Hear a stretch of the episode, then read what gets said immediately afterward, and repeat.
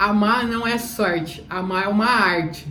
A gente tende muito a falar assim, nossa, que sortudo aquelas duas pessoas que se encontraram, que tem um relacionamento maravilhoso.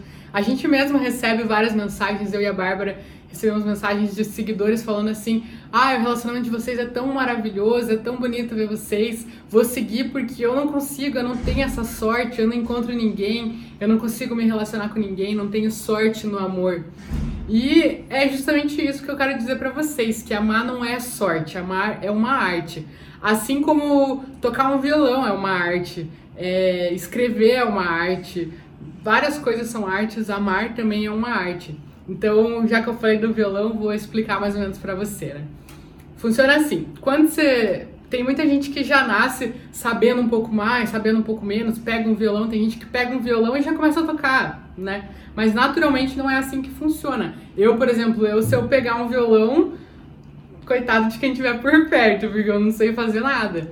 E aí eu poderia fazer simplesmente o quê? Pegar o violão, olhar para ele e falar assim: "Pô, não sei, não nasci para isso" e deixar de lado.